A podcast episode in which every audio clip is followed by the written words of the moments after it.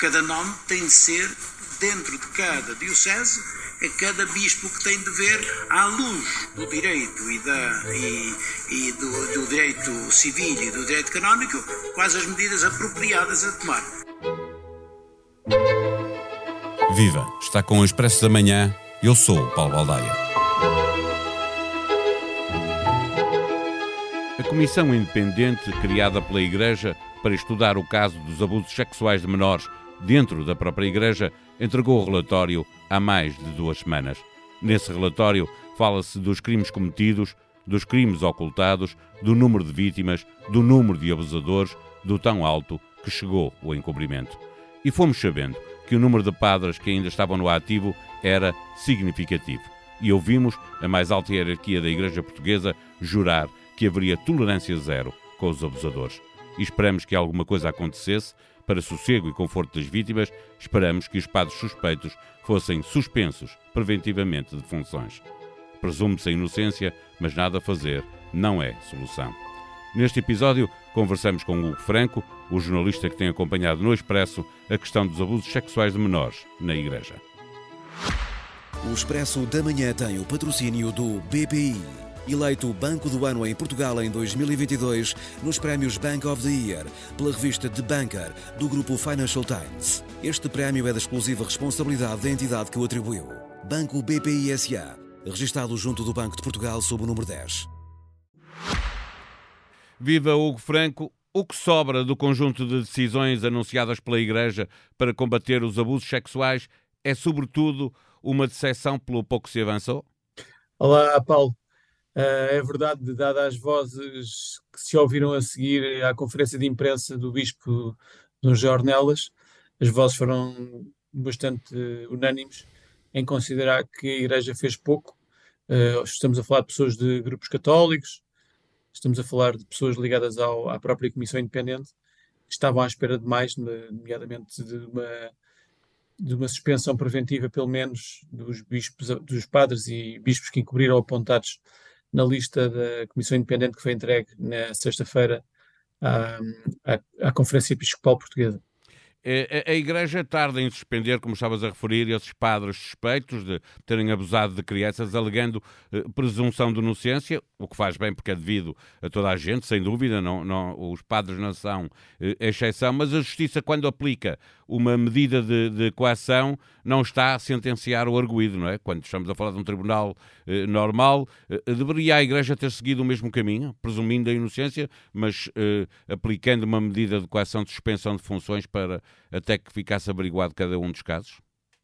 Eu não, não queria dar uma, dar uma opinião pessoal, até porque tenho estado a escrever sobre o assunto, mas da, lendo aquilo que se tem escrito e, e sobretudo o que se tem falado em, em, em reação à, à, à, atitude da Igreja, eh, essas vozes dizem isso, dizem que de facto a Igreja devia ter sido mais interventiva, lembrando que a própria Igreja disse que iria ter tolerância zero para com os abusadores, portanto, eh, todas estas pessoas, grupos católicos mais progressistas, eh, e como os próprios elementos da Comissão estariam à espera de mais, de mais, de uma medida, de, de algumas medidas, pelo menos simbólicas, para mostrar ao mundo que a Igreja, que não, de facto não, não é apenas se fosse só teoria, que não é que, que não seja apenas teoria e que a Igreja esteja de facto na prática a querer erradicar este mal, esta chaga que existe há muitas décadas na, no seio da Igreja.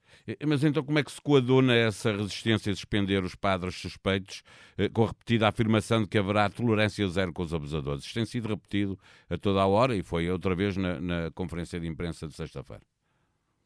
Uh, interpretando as palavras do Bispo Jornelas, uh, pelo, que eu, pelo que eu percebi, o, o Bispo diz que recebeu apenas a lista dos cerca de 100 padres abusadores no próprio dia, portanto, na manhã anterior à conferência de imprensa, e, portanto, a Igreja estaria, na sua leitura da, da, do fenómeno, estaria a, a, a, ainda a interpretar e a observar e a ler com atenção os nomes apontados pela Comissão Independente. Portanto, na, na ótica da Igreja ainda seria cedo para se avançar com medidas, porque primeiro teriam que perceber o que é que estava em causa, que, que, que, casos eram aqueles que estavam a ser referidos. Sim, mas a Comissão também diz que muitos destes casos que aponta na, na lista e que eh, são casos que as próprias dioceses já tinham conhecimento, porque a Comissão trabalhou com informação da, das dioceses, não é? Portanto, a maioria dos nomes já seria de conhecimento das dioceses, que são quem, segundo a Conferência Episcopal Portuguesa, terá o poder de suspender ou não no futuro esses membros da Igreja, não é? É uma pergunta pertinente, de facto. Uh, não queria estar a ser eu a dizer isso, mas de facto existe aqui uma, uma, um, um, um, conservadorismo, diria excessivo, ou uma precaução, diria excessiva, da Igreja em querer avançar, porque eventualmente já teriam conhecimento há alguns meses, pelo menos desde o estudo, desde que as, os elementos da Comissão foram aos arquivos secretos da Igreja a investigar, e nessa altura terão todos, incluídas as próprias dioceses, ficado a saber dos nomes das pessoas e dos casos que estão sob suspeita. Portanto, não querendo, voltando a dizer que não querendo estar a fazer uma, aqui um comentário muito pessoal, mas, uh, mas é perceptível e, é, e compreendo perfeitamente as críticas de que, de facto, a Igreja não, não deu um passo em frente, ou pelo menos ficou aqui numa espécie de stand-by à espera de um outro momento. Não sei, esperemos que seja breve e que a, a própria investigação canónica seja célere consiga apurar mais do que aquilo que até agora conseguiu. Eh, sabemos. Ainda assim, eh, colocando-nos no lugar de quem tem que fazer a defesa da instituição e eh, igreja, que está muito focada, segundo uh, alguns grupos católicos, muito focada na sua própria defesa e revelando pouca empatia com as vítimas, uh, na escuta que fizeste nos últimos dias, quer sobre as decisões da igreja, uh, se notaste alguma preocupação nesse sentido, ou ela pode resultar também da pressão que os jornalistas exercem sobre a hierarquia da Igreja eh, e, portanto, é natural que depois eles sintam a necessidade de se defender, porque as perguntas também são muito focadas no papel da Igreja, não é?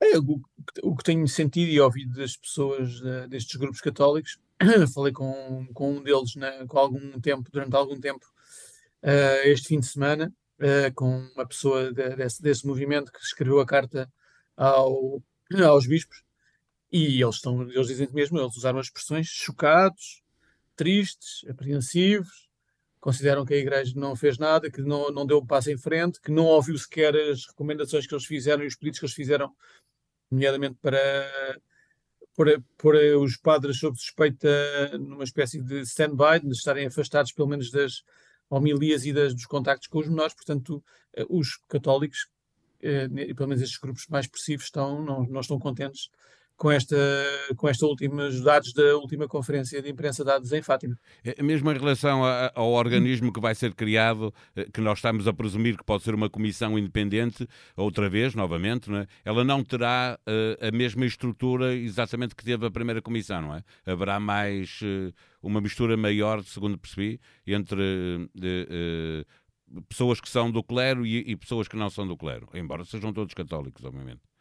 Sim, o Bispo Jornelas deu algumas indicações do que é que se poderia ser essa, essa comissão, não, não explicou muito bem quais são os moldes, frisou-se apenas que estaria sob a égide da, da, própria, da própria Igreja, portanto, presumo que, que haja igualmente pessoas fora da, do, do meio clerical, mas, mas, mas sim, mas estarão, terão, serão compostas por padres e por pessoas ligadas à Igreja Católica. Portanto, não sei se, se essa comissão será tão, digamos, tão independente, independente como esta comissão independente como era o nome, uh, ainda estaremos para perceber os moldes desta, desta futura comissão e como é que ela funcionará e depois, em segundo lugar, perceber que resultados depois é que obterá e se será, um, será também mais um passo em frente para tentar uh, averiguar e investigar o passado nebuloso da, da, da, nossa Igreja. É, é que a Igreja tem insistido muito que devem ser uh, a Conferência Episcopal Portuguesa, que o plenário é composto por, pelos bispos, uh, que devem ser as dioceses e os bispos a tomar uh,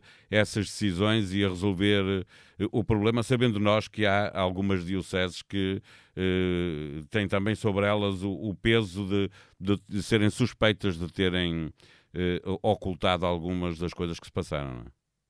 É um trabalho complicado, como nós eh, percebemos neste último ano que funcionou a Comissão, e escrevi alguns artigos em conjunto com colegas meus sobre o assunto, e ouvimos pessoas de dentro e de fora da Igreja, e não é fácil ser um investigador em causa própria, não é? Eh, e não é fácil também para as vítimas terem confiança de irem apresentar queixa às próprias comissões diocesanas quando o, o eventual criminoso está dentro de, não diria da própria constituição da diocese, mas, mas são, fazem parte da igreja, portanto, sendo padres, pertencem àquela diocese.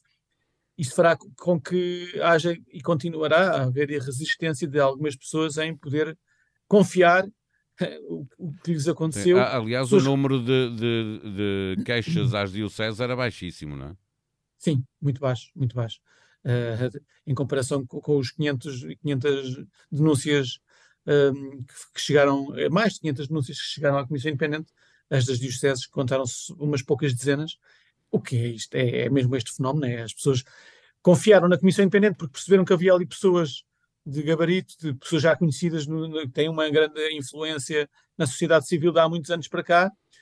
Ao contra, pelo contrário, uh, não, não, confiam, não confiaram nas dioceses e nas, nas comissões diocesanas, por isso mesmo, porque estariam a, basicamente a, a contar uh, aos superiores hierárquicos diretos dos prevaricadores, o que lhes, obviamente as pessoas teriam algumas dúvidas em que essas uh, queixas tivessem consequências. Portanto, é muito complicado. É de facto aqui um papel. Há, aqui, há várias velocidades aqui nas, nas, nas denúncias, várias velocidades na investigação, e também temos de ter em conta que a própria investigação civil vai ter algumas dificuldades, como já percebemos que muitos destes casos, dos, 20, dos 25 casos que chegaram ao Ministério Público, muitos já foram arquivados por já terem prescrito, por haver falta de provas, por haver, por a pessoa, pronto, por N, N motivos, e portanto tudo isto vai ser eh, haver grandes dificuldades em obter, em, em termos respostas e termos, e termos consequências de toda esta investigação. Eh, finalmente, em relação ao apoio às vítimas, a Igreja parece que está com medo de acabar enredada numa avalanche de pedidos de indemnizações e quer eh, que sejam os padres individualmente a responsabilizar-se por eventuais indemnizações que venham a existir em tribunais cíveis. É isso que notaste que a Igreja está a tentar por aí sacudir a água do capote. É que há coisas diferentes, não é? Uma coisa é um abuso cometido à volta de uma igreja, de uma paróquia, outra é abusos cometidos em instituições onde as crianças foram entregues uh, uh, para, ou porque eram órfãos, ou porque foram para padres, ou, ou outra coisa qualquer, não é? Isto, eventualmente, este, este distanciamento nos pedidos de indemnização terá a ver, eventualmente, com os casos passados noutros países em que houve indemnizações parte das estruturas eclesiásticas e, portanto, se calhar a pensar nisso e, e defendendo-se com, com, com, com, pronto, com, dentro do direito e com, com as regras que existem, que existem a Igreja tende, tende agora a distanciar-se uh, deste, deste tipo de indemnizações, por isso mesmo, porque se calhar, possivelmente, se viesse a ter que pagar as indemnizações a, a todas as vítimas que, que processassem a Igreja, seriam quantias exorbitantes e, portanto, e, e, e, se calhar já, já, neste momento já fazer um manifesto de defesa a dizer, meus senhores, quem, quem, quem vai pagar serão, serão os, as pessoas que cometeram estes crimes, não seremos nós em nome deles.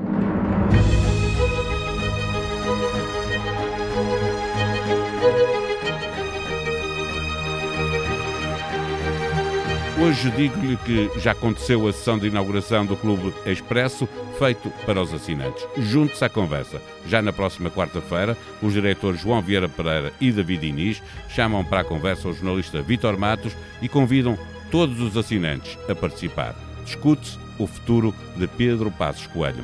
Visitas à redação. De 15 em 15 dias, abrem-se as portas do Expresso para uma visita guiada e uma conversa. Café Expresso, também duas vezes por mês, direção e redação do Expresso estarão a percorrer as capitais de distrito. Esteja atento para saber quando será o seu.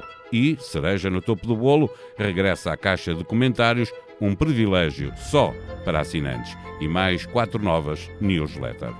Venha para o futuro com o Expresso. A sonoplastia deste episódio foi de Joana Beleza. Nós vamos voltar amanhã. Até lá, tenham um bom dia.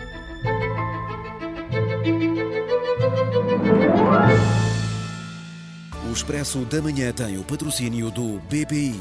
Eleito Banco do Ano em Portugal em 2022 nos prémios Bank of the Year pela revista The Banker do grupo Financial Times. Este prémio é da exclusiva responsabilidade da entidade que o atribuiu. Banco BPI SA, registado junto do Banco de Portugal sob o número 10.